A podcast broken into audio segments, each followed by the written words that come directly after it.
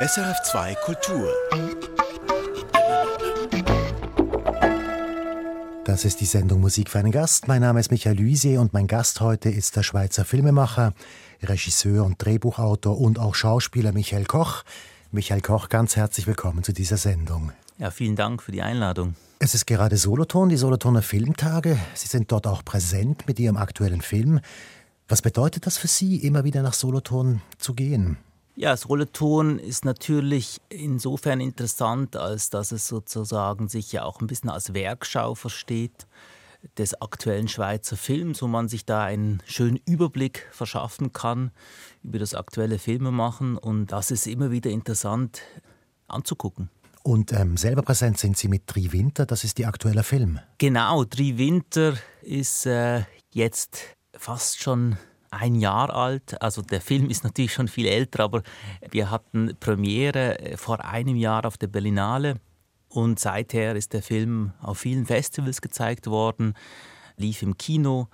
Und jetzt äh, ist das eigentlich ganz schön, nochmal den Film in Solothurn zu zeigen. Und dann ist diese Reise, neigt sich dann auch ein bisschen dem Ende zu. Wir werden auf alle Fälle auf Triwinter zu sprechen kommen, mehrere Mal in diesem Gespräch. Ich möchte Sie jetzt aber als Filmemacher vorstellen, und das ist nicht ganz einfach am Radio. Darum zuerst einfach mal die schwierige, aber ganz allgemeine Frage. Was sind Sie für ein Filmemacher? Ja, es ist tatsächlich keine einfache Frage. Ich glaube, im Kern ist es das Bedürfnis eigentlich, Geschichten von Menschen über Menschen, von Orten über Orte zu erzählen, die mich faszinieren, die auch was mit mir zu tun haben. Und ja, diese Faszination auf der Leinwand zu teilen und Film vielleicht auch anzubieten, der eine Einladung ist, im besten Falle eine Erfahrung zu machen. Also dass man zwei Stunden in ein Universum eintauchen kann, in eine Geschichte und zum Schluss äh, bisschen anders, mit einem anderen Bewusstsein, mit der einer anderen Sensibilität äh, aus dem Kinosaal zurückkommt. Also es geht durchaus auch darum, Menschen zu beeinflussen oder Menschen zu erreichen. Ja, ich denke schon, gewisse Dinge bewusst zu machen, zu präsentieren, aber auch mit einer gewissen Zeit, mit der Möglichkeit, dass sich der Zuschauer, dass er partizipieren kann mit seiner eigenen Erfahrung, mit seinem eigenen Background. Also da jetzt nicht nur einfach zu unterhalten, sondern durchaus äh, ein Angebot zu legen, dass man eben eine ungewöhnliche Seherfahrung vielleicht machen kann. Ich möchte Sie noch auf eine zweite Art und Weise vorstellen, und zwar als Schauspieler. Sie sind nicht nur Filmemacher. Sie haben vor ungefähr 20 Jahren die Hauptrolle gespielt in der Komödie Achtung, fertig, Charlie. Ja, zwischen dieser Komödie Achtung, fertig, Charlie und Ihrem stillen, aktuellen, in sich gekehrten, ruhigen Film Drei Winter da liegen Welten. Also irgendwo dazwischen sind sie zu Hause. Ja, also es ist diese Erfahrung mit Achtung fertig Charlie liegt weit zurück und hat mich insofern auch wirklich geprägt, als dass es ein Film ist, der wenig mit meinem eigenen Filmemachen zu tun hat. Aber es war eine prägende Erfahrung insofern, dass ich gemerkt habe, ich will eigentlich nicht mehr Dinge machen, hinter denen ich nicht zu 100 Prozent auch stehen kann. Und als Schauspieler wird mit deinem Gesicht, mit deiner Person eben auch ein Film oftmals verkauft, gerade ein kommerzielles Produkt. Und da hatte ich meine Mühe mit. Und momentan tue ich das so ein bisschen als, als Jugendsünde ab. So schlimm ist es nicht, aber es ist was, was ich da äh, ganz radikal hinter mir lassen musste und ich froh war, dann auf der Kunsthochschule für Medien in Köln meinen Filmhorizont ganz anders zu erweitern. Ich bin auf Sie aufmerksam geworden, jetzt nicht wegen Achtung fertig Charlie oder so, sondern wegen eines Auftritts in der Kulturzeit. Das ist ein Kulturmagazin bei Dreisat. Und da sind Sie deswegen vorgekommen, weil Ihr Film, Ihr aktueller Film Tri Winter, im ich kann das nicht ganz genau sagen, wie das funktioniert, aber es ging um eine Nomination in, für die Oscars, bester ausländischer Film als Schweizer Beitrag. Da haben Sie geredet. Jetzt hat das nicht geklappt, aber trotzdem, wie wichtig ist es für Sie als Filmemacher, dass man jetzt plötzlich im Zusammenhang mit einem Oscar genannt wird? Ja, es ist äh, interessant, weil das Wörtchen Oscar äh, unglaubliche Wellen schlägt. Es ist tatsächlich eine äh, Vornomination oder was war eine Vornomination, müsste man sagen. Jedes Land äh, kann einen Film für den besten fremdsprachigen äh, Film ins Rennen schicken und die Schweiz hat Tri Winter ausgesucht. Das hat mich sehr gefreut. Es ist ein ungewöhnlicher Oscar-Film, kann man sagen. Es ist bestimmt kein gewöhnlicher Film, der da gezeigt wird. Aber eben die Auswahl hat mich gefreut und äh, trotzdem ist mir bewusst, dass es schwierig werden könnte, da auf die Shortlist zu kommen. Man muss sozusagen, um dann letztendlich nominiert zu werden für den besten fremdsprachigen Film, muss man ein längeres Prozedere bestehen, auf die Shortlist kommen, dann wird man nominiert und einer der Nominierten wird dann zum besten fremdsprachigen Film auserkoren.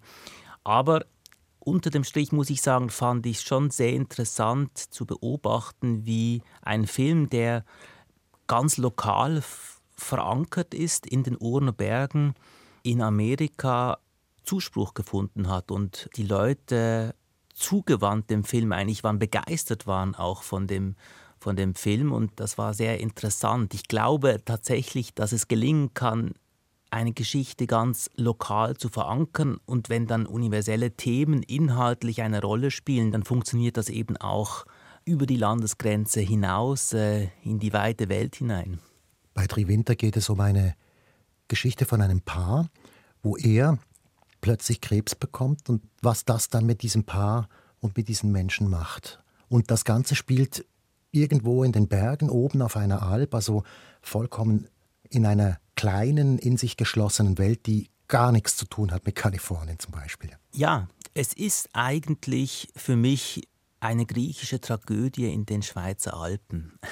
Ich habe mich interessiert, wie ein Mensch mit einem solchen Schicksalsschlag umgeht, wie er darauf reagiert, dass, wie das Paar darauf reagiert. Und irgendwie war es eben auch so, dass ich das Gefühl hatte, der Ort, an dem die Geschichte spielt, diese schroffe Urner Berglandschaft, die hat auch einen Einfluss auf die Menschen, die da drin leben.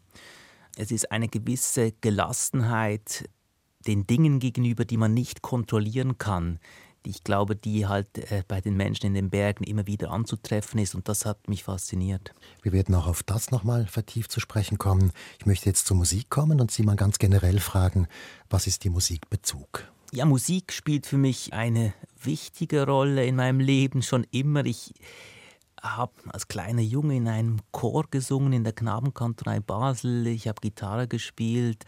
Ich höre sehr viel Musik. Aktuell spiele ich selber nicht Musik, aber ich verwende Musik für meine Filme. Also es ist gerade in meinem Arbeiten ein ganz, ganz wichtiges Element und ich, ich höre viel Musik. Ihr erstes Musikstück, das Sie gewählt haben, ist aus Carmina Burana von Karl Orff, das berühmte O Fortuna.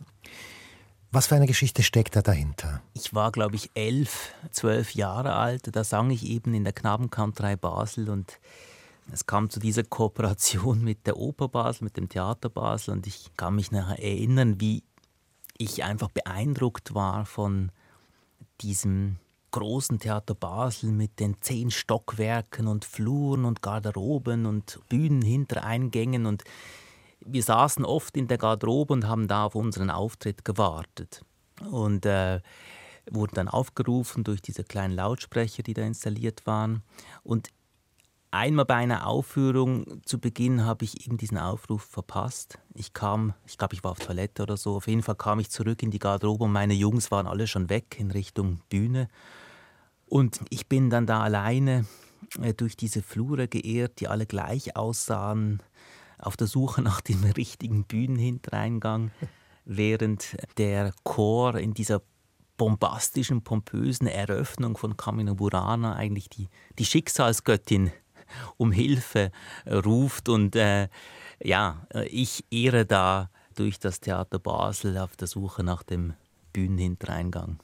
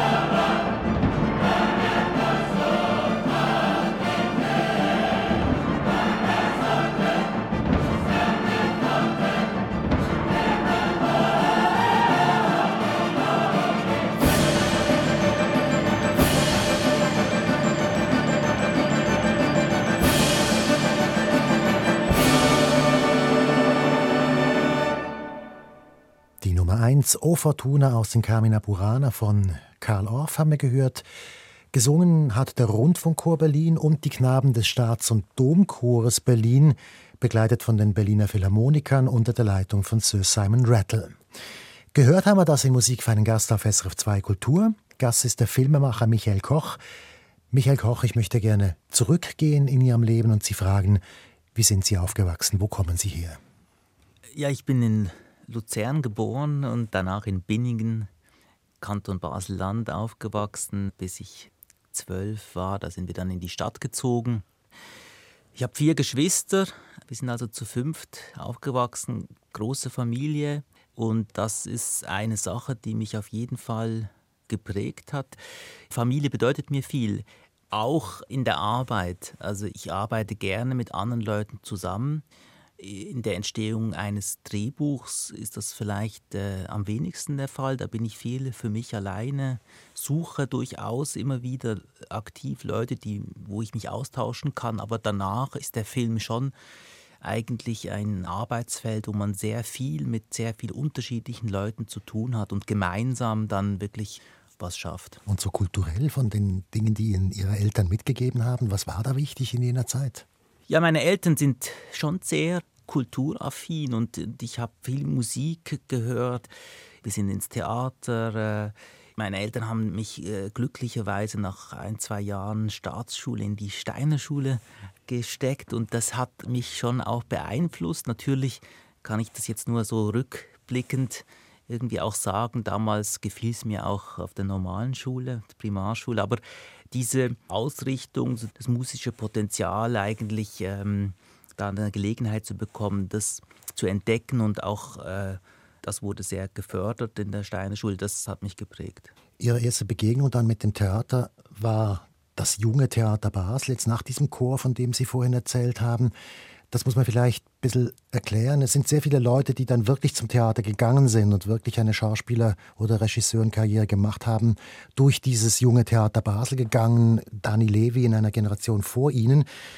Wie war das? Also das ist schon eine spezielle Sache, denke ich, für einen jungen Menschen. Ja, es hat eine große Anziehung, das junge Theater Basel. Für mich auch gehabt. Meine Liaison mit dem jungen Theater Basel hat angefangen mit einem Theaterkurs, äh, den man über ein Jahr hinweg besucht hat. Äh, jeweils Montagabends, kann ich mich noch erinnern, hat, hat man sich da mit Gleichgesinnten sehr unterschiedlichen Jugendlichen äh, getroffen und, und Dinge ausprobiert auf der Bühne in einem sehr spielerischen, kreativen Umfeld. Und das war äh, spannend, das war total herausfordernd auch, also weil man wirklich aufgefordert wurde, die eigene Komfortzone zu verlassen. Was heißt das? Das heißt, dass man sich zeigt, dass man auch Dinge von sich zeigt, die einem vielleicht unangenehm sind, die, wo man selber gar nicht genau weiß, wie man dazu steht. Und da wird man wirklich gefordert. Und das hat aber immer so einen spielerischen, kreativen Rahmen. Insofern war es mir auch möglich, da reinzugehen und äh, da was auszuprobieren. Und das war ganz wichtig. Und ich bin dann über diesen Theaterkurs in, in zwei, drei Inszenierungen reingerutscht. Unter der Regie von Sebastian Nübling habe ich da am Jungen Theater gespielt. Das, parallel zu den Kursen wird immer eine professionelle Produktion pro Jahr gemacht mit eben teils erwachsenen Schauspielern und Jugendlichen aus den Kursen. Und ja, so habe ich eigentlich dann während meiner Schulzeit sehr lange Theater gespielt. Es ist interessant, ich habe eigentlich nicht das Bedürfnis, mich auf der Bühne zu zeigen oder auch nicht vor der Kamera. Das liegt nicht so in meinem Naturell. Ich, ich bin eher so der Beobachter. Aber am Jungen Theater Basel liegt und lag der Fokus ein bisschen anders. Es ging darum, im Kollektiv, in einer Gruppe, auf eine spielerische Art, mit viel Körpereinsatz, was zu schaffen, zu gestalten. Und das war toll.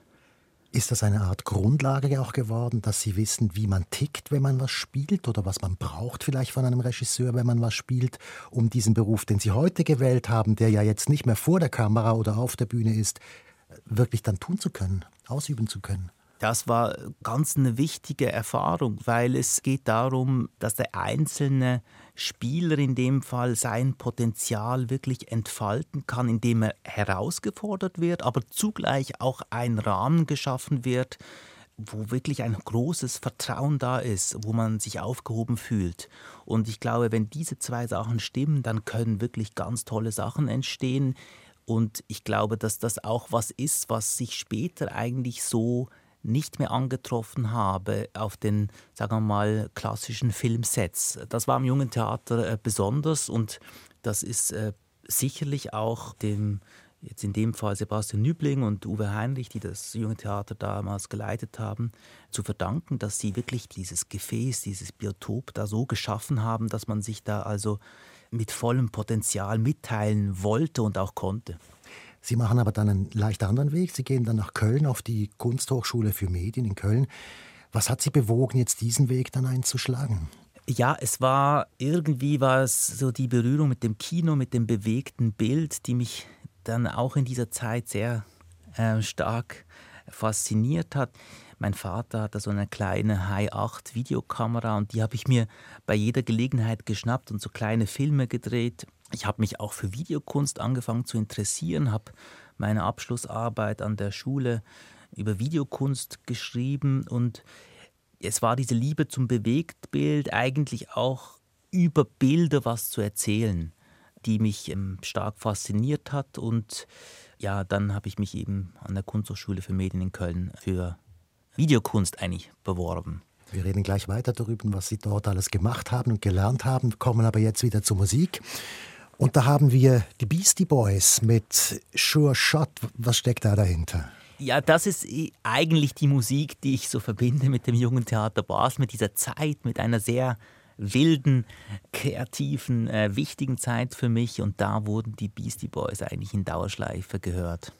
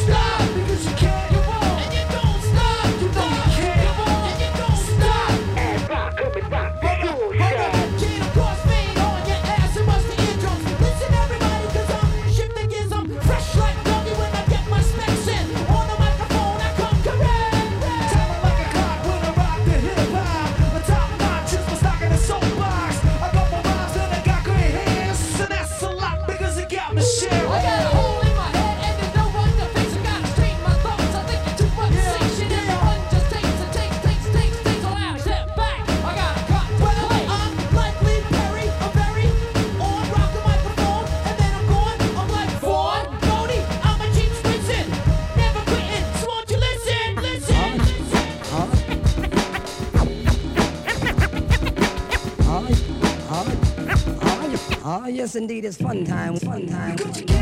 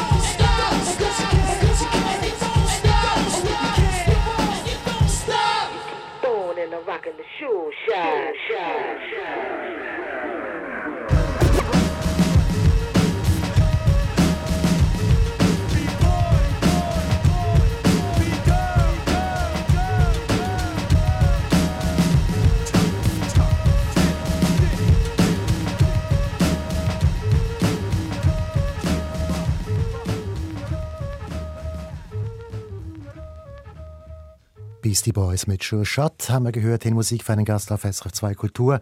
Gast ist der Filmemacher Michael Koch. Michael Koch, wenn ich so diese Musik höre, dann katapultiert die mich jetzt etwa 20 Jahre zurück, so späte 90er, Nuller Jahre, so in der Zeit, wo Sie so um die 20 waren irgendwie eine wilde und coole Zeit. Ja, das war total toll. Das war eine Zeit äh, eben viel in, in, der Kaserne Basel äh, gewesen, auf Konzerten, am Jugendtheater Basel. Das Ente-Areal damals noch äh, eine brache Fläche, mit vielen Partys und anderen Veranstaltungen. Also das war ganz toll. Auch der Hip-Hop selber fühlt sich noch vollkommen anders an und frei und wilder, als er also heute daherkommt. Ich finde schon, ich finde diese Energie, die sich da überträgt, auch äh, das sind uneitle Typen. Wenn man das vergleicht manchmal mit, den, mit der Inszenierung von heutigen äh, schweren Hip-Hopper-Jungs, dann äh, läuft es mir da kalt den Rücken äh, runter, weil das einfach bis ins Geht nicht mehr durchgestylt ist und durchinszeniert. Und das war es zumindest damals bei den Beastie Boys nicht. Das hat mir gefallen. Uneitel haben Sie gesagt. Ja, genau. Ja, ja. Sie gehen jetzt, wie gesagt, auf die Kunsthochschule für Medien in Köln. Was passiert da mit Ihnen? Was lernen Sie da? Wie werden Sie jetzt zum Filmemacher eigentlich? Es ist eigentlich interessant. Ich während des Studiums, äh, gerade zu Beginn auf der Kunsthochschule, hat mich dann der Dokumentarfilm äh, angefangen zu interessieren. So diese Suche, eine Sache, eine Geschichte so wahrhaftig wie möglich zu erzählen. Die ersten filmischen Gehversuche waren eben dann auch kurze Dokumentarfilme. Zum Beispiel über den Anstimmer des FC Basels, äh, der in der Muttenzer Kurve die Fans choreografiert und anfeuert, mit dem Rücken zum Spiel steht und die Fans zu Höchstleistungen animiert.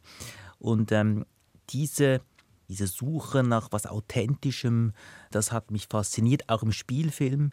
Ich habe mich äh, sehr für den italienischen Neorealismus angefangen zu interessieren. Antonioni, Pasolini, New Hollywood mit Casavitis oder die belgischen Filmemacher, die Dardenne-Brüder, die wirklich mit fesselnden Geschichten aus dem Alltag eine enorm hohe Authentizität äh, auf die Leinwand gebracht haben. Und ich glaube, das war es. Geschichten authentisch und mit einer großen Direktheit, auch Einfachheit auf die Leinwand zu bringen, ist ja sehr schwierig. Äh, es muss alles hergestellt werden, gerade im Spielfilm. Aber ähm, ja, also was einfach aussehen zu lassen, ist schwierig und kompliziert. Die Einfachheit oder sagen wir mal so die Reduktion auf das Wesentliche hat für mich und hat es immer noch eine große Kraft und auch eine Schönheit und das interessiert mich. Sie haben diesen Film aus dem Stadion angesprochen mit diesem Capo, also mit diesem Menschen, der da vorne steht vor der Muttenzer Kurve und die Leute anfeuert, beziehungsweise die Mannschaft anfeuert und schaut, dass die Kurve auch äh, die Mannschaft richtig anfeuert. Und da fällt kein Wort. Da ist kein Interview drin, ist nur einfach die Kamera auf, dieser, auf diesem Menschen. Übrigens eine merkwürdige Gestalt in so einem Fußballstadion. Ich habe den oft beobachtet und denke, was ist das für einer? Was hat sie veranlasst, jetzt gerade so einen Film über so eine Figur zu machen? Ja, es war eigentlich diese Ambivalenz, die ich selber verspürt habe, wenn ich da in der Kurve stehe und mir einer sagt, was ich machen soll. Einerseits diese tolle Energie, man ist Teil einer großen Fangemeinde, man feuert sein, seine Mannschaft an. Waren Sie denn selber auch in der Kurve? Ich war damals, bevor ich nach mhm. Köln bin, immer wieder da und hatte eben dieses Gefühl in mir, so man ist einerseits Teil dieser Masse und andererseits fällt es einem dann vielleicht auch dann doch schwer irgendwie die Hand zu heben, genau dann, wenn es alle machen und wenn er das so verlangt. Aber es ging genau um diese Ambivalenz und um diese Energie, die in seinem Stadion zu spüren ist während eines Spiels und dann natürlich auch einen Weg zu finden, was über Fußball zu erzählen, ohne das Spielfeld und das Spiel zu zeigen. Ich finde eigentlich in dieser Auslassung, in dieser auch wiederum Reduktion, da kommt man plötzlich an ja, da kriegt man was Interessantes und einen neuen Blick, eine andere Perspektive. Und das hat mich interessiert. Also im Prinzip, dass man das Publikum zeigt und sonst nichts und daraus eine Geschichte ablesen kann. Man, man, kann, man kriegt ja auch das Spiel mit. Also wenn man das guckt, kriegt man ja mit, dass es am Schluss 3-2 steht für die Heimmannschaft. Genau, es ist eigentlich über die Reaktion der Fans kriegen wir was erzählt über das Spiel. Und ähm, so ist es ein indirekter Blick irgendwie auch. Dieser Film ist noch auf der Schulzeit entstanden. Sie machen dann am Schluss ihrer, ihrer Ausbildung den Film Polar und gehen damit dann sozusagen in die große, weite Welt hinaus. Wie werden Sie jetzt, wie, wie, wie kommen Sie jetzt ins Berufsleben hinein nach dieser Ausbildung?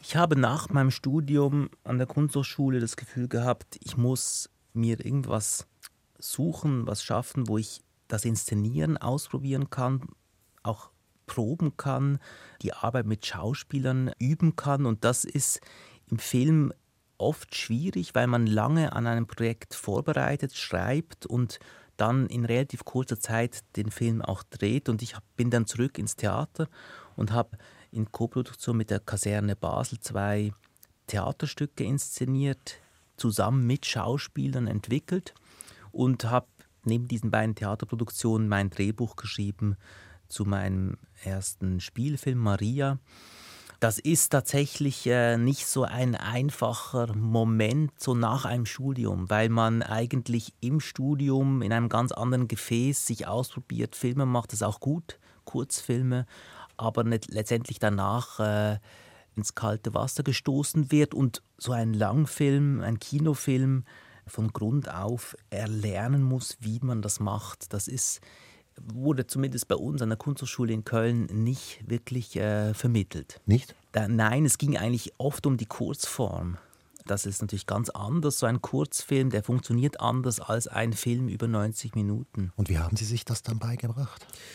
Das war einfach ein bisschen Learning by Doing, also wirklich schreiben, das wieder Leuten zum Lesen geben, Feedbacks erhalten, wieder eine neue Version schreiben. Ich habe unglaublich viele Versionen geschrieben für dieses erste Drehbuch und war dann auch wirklich äh, glücklich, als es finanziert wurde, als ich die Chance hatte, endlich meinen ersten langen Film zu machen. Da geht es um eine Ukrainerin in Dortmund, in, in Arbeitervorstädten sozusagen, die selber etwas versucht auf die Beine zu stellen. Es ist dann ein Nagelstudio, was sie aufmacht.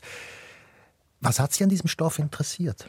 Ja, ich, ich war mit meinem Kurzfilm in Kiew auf einem Filmfestival und habe den da präsentiert und habe auch äh, Leute kennengelernt, äh, Ukrainer, die dann äh, mich eingeladen haben nochmal wiederzukommen und sozusagen durch das Land zu reisen. Und das habe ich gemacht. Und auf dieser Reise habe ich wirklich verschiedenste Leute kennengelernt und auch Leute, die unbedingt nach Deutschland kommen wollten. Und eine Ukrainerin habe ich dann in Deutschland wieder getroffen und diese Entschlossenheit, alles hinter sich abzubrechen, mit nichts in einem fremden Land, in einer fremden Stadt wieder bei Null zu beginnen, das fand ich schon äh, extreme Energie. Also diese Entschlossenheit stand zum Widerspruch zu meiner Situation. Ich war nach dem Studium so ein bisschen unschlüssig, wo es hingehen sollte, hatte viele Möglichkeiten, aber wusste nicht genau, was ich jetzt machen will. Und diese Energie hat mich interessiert und ich habe dann eigentlich äh, die Geschichte dieser jungen Frau ähm, aufgeschrieben und als Geschichte äh, verfilmt. Und dann aber mit Schauspielerinnen und Schauspielern nicht als Dokumentarfilm, sondern inszeniert. Genau, es ist eine inszenierte Geschichte. Ich habe damals bei Maria die Hauptrollen mit Schauspielern besetzt und so die kleinen Nebenrollen mit Laien. Das fand ich damals schon interessant, da wirklich auch bei den Laien so an was sehr Authentisches ranzukommen, was dem Film eine besondere Farbe auch verleiht, eine gewisse eine besondere Aura. Und das fasziniert mich, die Arbeit mit Laienschauspielern auch. Da kommen wir gleich darauf zu sprechen, jetzt nach der nächsten Musik, wenn es denn um Dri Winter geht, der auch mit Laienschauspielern oder ganz mit Laienschauspielern entstanden ist. Jetzt kommen wir aber zur Musik. Und da steht David Bowie auf dem Programm. I'm Deranged, Filmmusik zu Lost Highway von David Lynch. Warum dieser Wunsch? Was steckt da dahinter?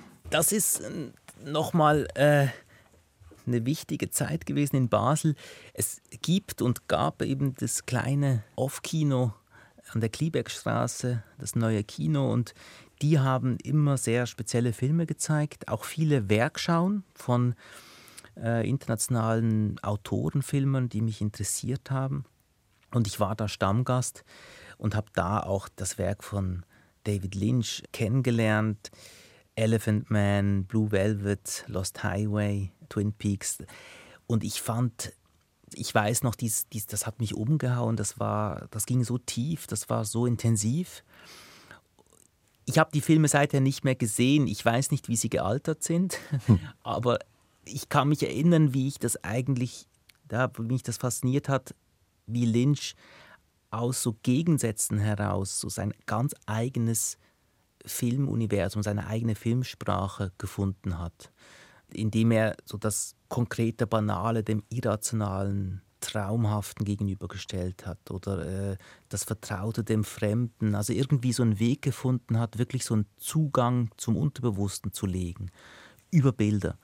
Und das hat mich, äh, das hat mich sehr fasziniert. Und David Bowie hat eben zu Lost Highway Musik gemacht. Genau, es ist äh, der Titelsong zum Film äh, Lost Highway von David Lynch.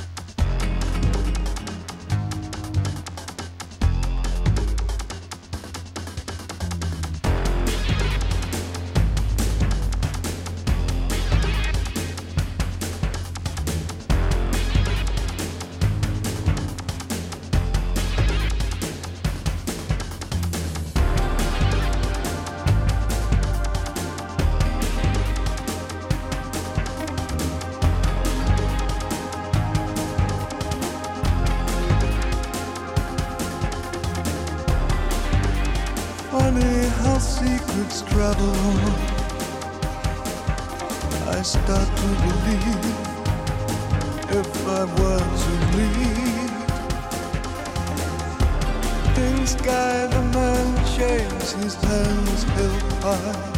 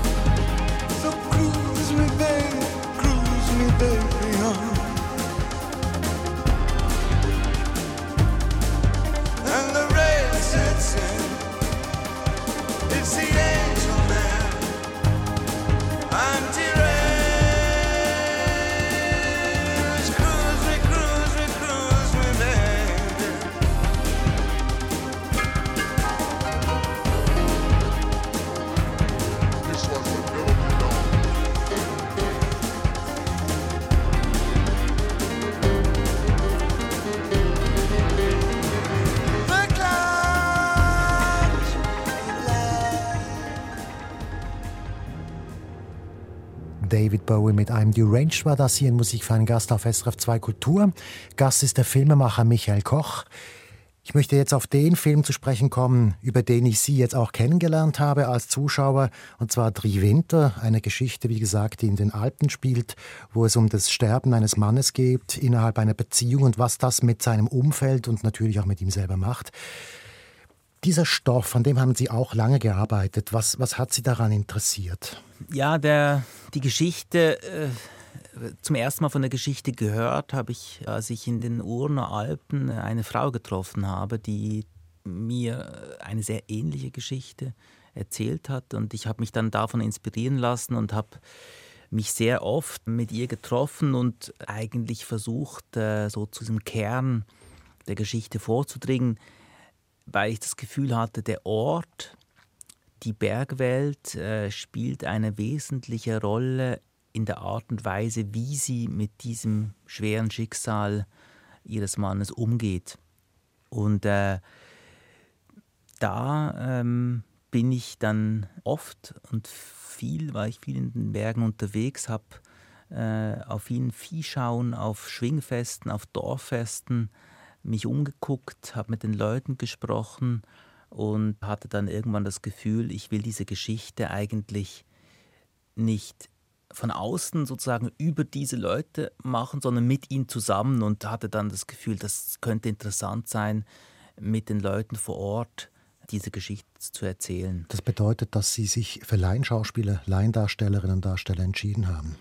Ja, schon sehr früh hatte ich das Gefühl, dass die Menschen, die da leben und arbeiten, dass die mich interessieren weil ein Stück weit auch die Erfahrung, wie es ist, in den Bergen aufzuwachsen, in deren Gesichtern, in deren Körper abgespeichert mhm. ist. Und ich hatte das Gefühl, dass die Menschen mit ihren persönlichen Geschichten, auch mit ihren Meinungen, mit, ein, mit ihren Haltungen, mit ihren Erlebnissen, die Geschichte total bereichern können. Und es war dann für mich klar, ich will diese Geschichte mit den Berglern vor Ort erzählen und habe immer wieder mich da in den Küchen und in den Ställen rumgetrieben, bis ich dann auch mich getraut habe, die Leute zu fragen, ob sie mitwirken wollen in dem Film, weil es war klar, hätte ich da zu, bei einer ersten Begegnung schon davon gesprochen, dass sie da als Darsteller in dem Film mitwirken sollen, hätten die natürlich äh, abgelehnt. Dann habe ich aber gemerkt, äh, wenn das Vertrauen da ist, wenn ich diese Leute kennenlerne und auch eine Verbindung da ist, dann, dann ist das möglich. Insofern hat das eine lange Zeit gebraucht, äh, viel Recherche, viel Zeit vor Ort, bis es dann wirklich möglich war, die Geschichte mit den Berglern zu drehen. Das heißt, Sie haben sich einfach in diesen Gegenden rumgetrieben und nicht gesagt, wer Sie sind und warum Sie da sind und einfach versucht, Leute kennenzulernen. Ja, also ich habe ähm, mich natürlich für deren Alltag auch interessiert, habe mir das zeigen lassen, wie die da arbeiten, was sie da machen, was für Arbeiten anfallen und habe auch darüber gesprochen, dass mich das fasziniert, dass ich das irgendwie in einen Film mit reinbringen will.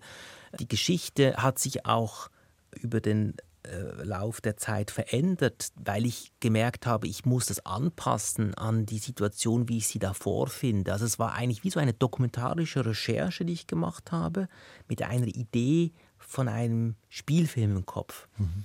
Und ähm, mich interessiert das eigentlich, diese beiden Dinge zusammenzudenken. Also das dokumentarische, authentische, so was Wahrhaftiges zusammenzudenken mit einer Geschichte, die eine spezielle Form hat, die eine visuelle Gestaltung aufweist, vielleicht auch eine gewisse Stilisierung. Aber wenn diese zwei Sachen zusammenkommen, ergibt sich eine interessante Reibung und das finde ich interessant. Was mir jetzt aufgefallen ist in Ihrer Arbeit mit den Laiendarstellern, ist, dass Sie, ich weiß nicht, ob das einen Zusammenhang hat, aber es, der Film ist langsam. Sie haben lange, lange Einstellungen einfach auf ein Gesicht, beispielsweise die Hauptdarstellerin, die hat die Fähigkeit, über ihr Gesicht unendlich viel zu erzählen. Das ist wahnsinnig faszinierend. Aber ist es auch dem Umstand geschuldet, dass vielleicht das situative Spielen oder das Figurenspielen bei Laiendarstellern nicht so stark ist wie bei Profis? Ja, ich, mir ging es eigentlich immer so, dass ich das Gefühl hatte, wenn ich die Zeit habe, so ein Gesicht zu beobachten, dann entdecke ich darin viele Dinge. Ich entdecke auf eine Art auch, äh, spiegelt sich da drin eine Erfahrung, wie es ist, an so einem Ort aufzuwachsen. Und ich habe plötzlich die Möglichkeit, mit meinen eigenen Gedanken, ähm, wie soll ich sagen, also so eine zu partizipieren einfach als, mhm. als Zuschauer. Und äh, diese reine Beobachtung ist was, was ich sehr interessant finde. Das Spiel der Laien äh, wollte ich jetzt nicht äh, allzu sehr psychologisieren. Also es, es, sollte nicht so sein, dass der Laie das Gefühl hat, er muss jetzt eine Figur spielen, er muss jetzt äh, das und das darstellen, sondern er sollte eigentlich sich so präsentieren können, wie er eben ist und als Mensch irgendwie auch, was er da mitbringt. Und das äh, fand ich interessant. Was auch auffällt und was auch einzigartig ist, ist der Umstand, dass es da einen Chor gibt, also wie in der griechischen Tragödie. Warum haben Sie sich dazu entschieden, so eine Form einzusetzen, also den Naturalismus zu brechen? Sie tun das ja ganz bewusst. Genau. Ich hatte schon früh das Gefühl, dass die Verbindung zur griechischen Tragödie über die Geschichte, die ich erzähle, da ist. Es gibt dieses Paar, dem wird jetzt eine Prüfung auferlegt in Form dieser Krankheit, dieses Hirntumors. Und ich wollte das auch auf formaler Ebene nochmal unterstützen, diese Verbindung zur griechischen Tragödie. Und weil es eigentlich in jedem kleinen Bergdorf einen Musikverein und ein, oder einen Chor gibt, hatte ich das Gefühl, es liegt auf der Hand, so einen Chor als griechischen Chor eigentlich in, in den Film mit reinzunehmen, der mir dann hilft, die Geschichte zu strukturieren. Es ist ein sehr ähm, elliptisch erzählter Film und der Chor kann eben die einzelnen Kapiteln einleiten, kommentieren und äh, schafft da wirklich auch auf formaler Ebene eine ganz klare Gestaltung und es wird klar, hier wird eine Geschichte erzählt. Dann hören wir doch gleich so einen Chor aus diesem Film. Er stammt, also was die Musik betrifft, von Ihrem Bruder Tobias Koch. Wo kommen die Texte her? Ja, es, äh, als für mich klar wurde, dass ich mit diesem Chor arbeiten will in dem Film, habe ich recherchiert zu altem Schweizer Liedgut und habe diese Texte, diese Liedtexte zusammengetragen und habe die meinem Bruder gegeben. Und mein Bruder Tobias hat zusammen mit Yannick Giger eigentlich diese Chorstücke dann komponiert. Und wie ist das gewesen, diese Zusammenarbeit mit dem eigenen Bruder für so einen Film, für so einen ja, ich, ich mag das sehr. Es ist äh, schwierig zu beschreiben, wie das genau funktioniert, weil es irgendwie, glaube ich, so eine Vertrautheit gibt, die eben dazu führt, dass man nicht allzu lange über die Dinge reden muss und auch nicht alles ausdiskutieren muss. Es ist irgendwie klar, wo es hingehen soll. Also sehr angenehm. Und äh, so war das auch jetzt bei diesem Film wieder. Und äh, ich, ich kann mir also niemand anderen vorstellen als mein Bruder, der für die Musik und für das Sounddesign meiner Filme äh, zuständig ist. Wir hören den dritten Chor aus diesem Film, der heißt Sintflut. No,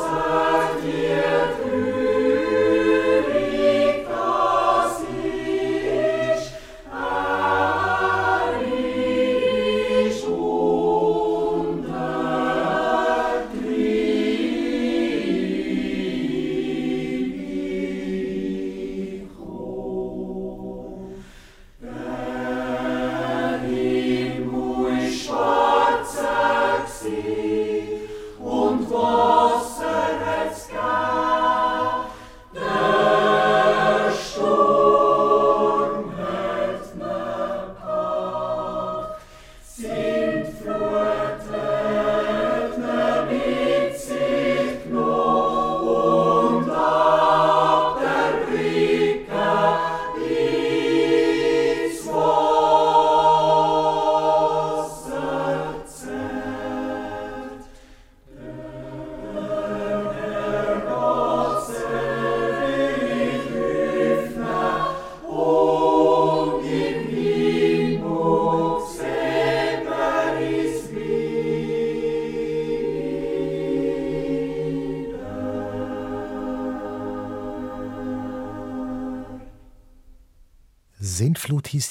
Von Tobias Koch und Janik Giger.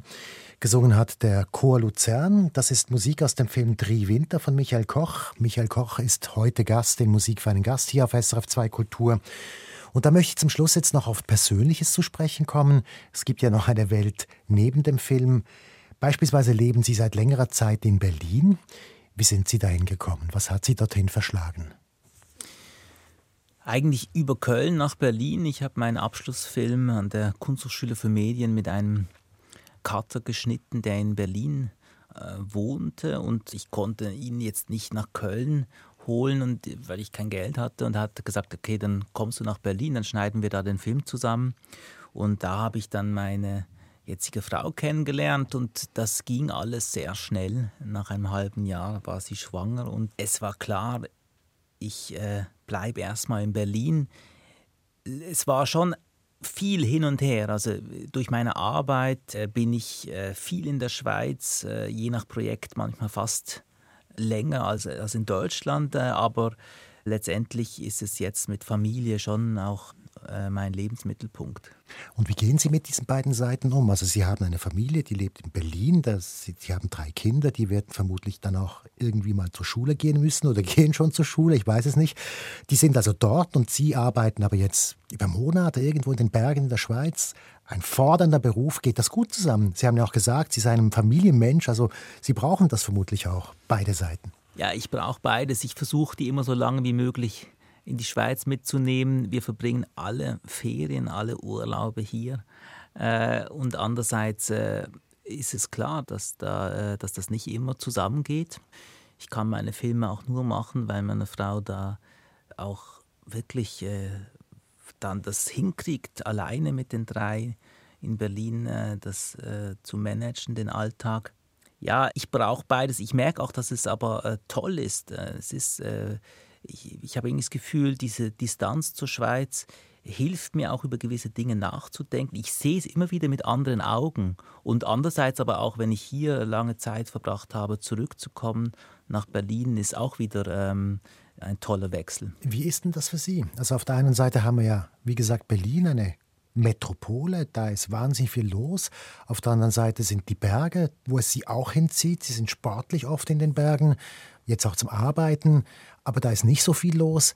Wie gehen die beiden Seiten zusammen? Ich mag diese Berge. Es ist ein Ort, ich fühle mich da total wohl. Ich war als Kind sehr viel in den Bergen. Ich verbringe auch jetzt sehr viel Zeit da und gerne. Ich glaube, weil ich das Gefühl habe, ich finde zu mir so. Und äh, das ist immer wieder, glaube ich, wenn man so in, in einer kreativen Arbeit steckt, gut auf sich selbst auch zurückgeworfen zu werden und dann aber auch wieder den Austausch zu haben und äh, ja, so ein, muss man schon sagen, so ein kulturell sehr reichhaltiges Angebot äh, genießen zu können, wie das in Berlin vorhanden ist. Sie haben jetzt, glaube ich, sechs Filme gemacht, mehrere Theaterinszenierungen. Sie sind im vergangenen Jahr 40 Jahre alt geworden. Sie haben mitunter Filme gemacht, die haben Sie sieben Jahre lang beschäftigt. Wie leben Sie von Ihrem Beruf? Geht das? Kommen Sie durch? Wenn ich das so fragen darf. Ja, ich versuche es, ja. Nein, es ist, ähm, es ist ein großes Privileg, mit den Dingen eigentlich äh, durchs Leben zu kommen, eine Familie ernähren zu können, die man äh, aus einem inneren Bedürfnis heraus eigentlich gerne machen will. Ähm, und das ist schon ein Luxus in Europa, glaube ich, in der Schweiz, in Deutschland, dass, dass es eben diese diese Förderungen auch gibt, dass man mit einer Drehbuchförderung arbeiten kann. Ohne das wäre das nicht möglich. Ich unterrichte noch ein bisschen neben den eigenen Projekten an, an der Filmhochschule in Köln und jetzt in Berlin. Doch, es, es ähm, funktioniert momentan ganz gut. Sie haben immerhin, ich habe das zusammengezählt, 24 Preise bekommen schon in Ihrer Karriere. Ja, das ist natürlich toll. Also Preise sind schon wichtig und auch toll. Ich glaube, sie kurzzeitig geben sie einem auch das Gefühl, dass das, was man macht, irgendwie Sinn macht. Mhm. Aber man, ja, man, macht, man darf sie da nichts vormachen. Also es ist, ich glaube wirklich, man muss Filme machen aus einem inneren Bedürfnis heraus, weil längerfristig geht es anders nicht. Ja.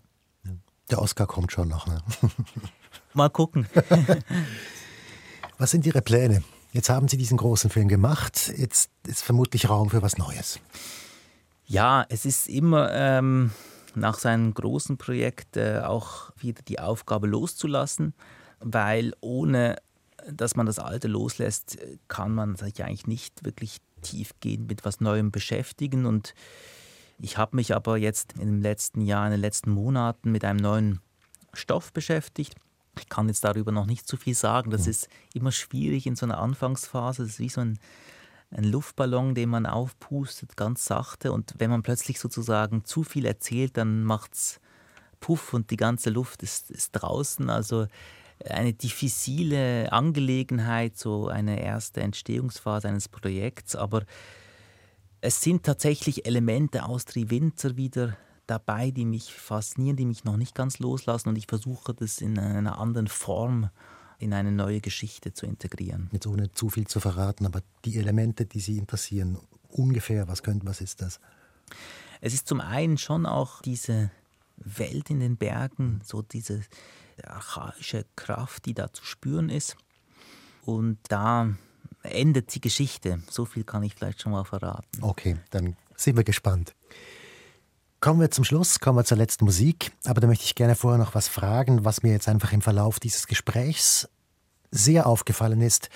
Michael Koch, Sie sind jemand, der sich mit den großen Fragen beschäftigt in Ihrem Beruf. Ist das so? Ja, ich. Oder überfordere ich jetzt gerade das Gespräch damit? Nein, es, ich, ich denke, es ist schon so, dass irgendwie einerseits ist man so lange über so viele Jahre mit einem Filmprojekt beschäftigt und da lohnt es sich dann irgendwie, äh, sich äh, mit Themen zu beschäftigen, die eine gewisse Tiefe haben. ähm, und andererseits ist es, ist es so, dass ich auch das Gefühl habe, in unserem Alltag werden wir überschwemmt mit Nichtigkeiten, Nachrichten aus der ganzen Welt prasseln da in Sekundentakt auf uns ein und so diese Zerstreuung ist eigentlich Standard und dem was entgegenzusetzen, indem man sich so ein paar großen Fragen widmet, das äh, ist schon so, dass mich das äh, umtreibt. Ähm, ich suche immer nach einer Form, die der nicht allzu kompliziert daherkommt, sodass man eigentlich versucht, diese großen Fragen in einer einfachen Art und Weise denen nachzugehen, eine Bühne schafft, wo man dann eben dieser Komplexität irgendwie auch gerecht werden kann. Ich frage es eben auch darum, weil uns die großen Fragen zur letzten Musik führen, zu Nick Cave. Ja, er begleitet mich echt schon lange. Ich höre viel Nick Cave. Ich lese ihn auch gerne. Er hat ein Projekt, The Red Hand Files, wo er sich sozusagen eben den großen Fragen des Lebens irgendwie widmet. Und ich mag dieses Commitment, weil ich das Gefühl habe, ja, mein Alltag ist, ist da ist eben diese Zerstreuung eigentlich oft äh, Standard und Nick Cave widmet sich da in seiner Musik und in seinen Texten so diesen ganz großen Fragen zu Verlust, zum Schmerz, zum Glauben. Und da habe ich das Gefühl, dass es toll, dass sich jemand mit großer Ernsthaftigkeit diesen Dingen widmet. Das verbindet irgendwie und das inspiriert auch, äh, weil es eine sehr äh, positive, kreative Energie ist, mit der er das angeht. Dann hören wir jetzt seine Musik. Push the Sky Away heißt das Stück. Michael Koch, ich bedanke mich ganz herzlich für dieses Gespräch. Vielen Dank auch.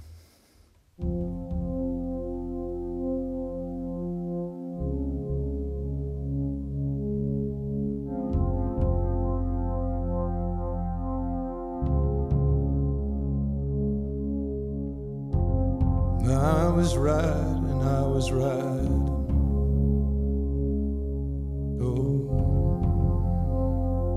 Sun, the sun, the sun was rising from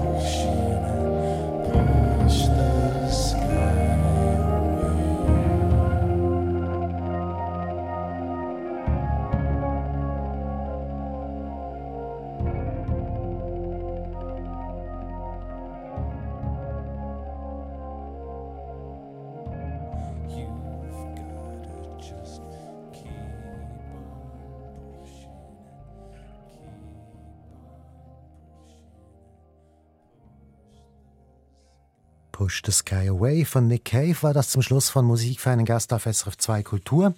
Gast war der Filmemacher, Regisseur und Drehbuchautor und Schauspieler Michael Koch. Übrigens ist am Tag nach der Aufnahme dieses Gesprächs bekannt gegeben worden in Solothurn, dass Triwinter, der aktuelle Film von Michael Koch, gleich in sechs Kategorien für den Schweizer Filmpreis 2023 nominiert ist, mitunter in den Kategorien Bester Film, Beste Hauptdarstellerin, Bester Hauptdarsteller und Beste Musik. Wer dann aber tatsächlich diese Preise gewinnt, ob Triwinter auch darunter sein wird, das entscheidet sich dann am 24. März. Und das war's nun von Musik für einen Gast auf SRF 2 Kultur. Sie können diese Sendung jederzeit nachhören unter srf.ch-audio. Mein Name ist Michael Luisier. Erfahren Sie mehr über unsere Sendungen auf unserer Homepage srf.ch-kultur.